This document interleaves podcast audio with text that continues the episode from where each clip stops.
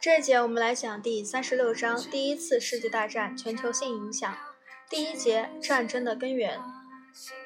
结束第一次世界大战的凡尔赛合约包括一项条款，这项条款明确指出，这场战争是由德国及其盟国的侵略引起的。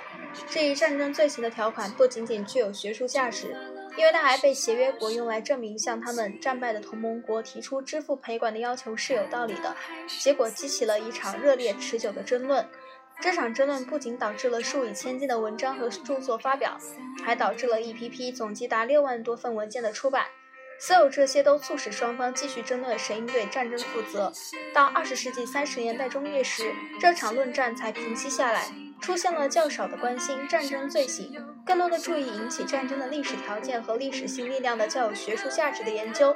如今，大多数历史学家都已能分清。曾在数十年里一直起作用的背景原因和在1914年6月28日弗兰茨·费迪南大公被伺候的紧张的数星期中开始起作用的直接原因。最重要的背景因素有五个：经济上的竞争、殖民地的争夺、相互冲突的联盟体系、势不两立的民族主义愿望和不可逆转的军事时间表。因为这一节这一章稍微有点重要，所以这是几个片段，片块来讲来读。我们下一节会讲到经济上的竞争。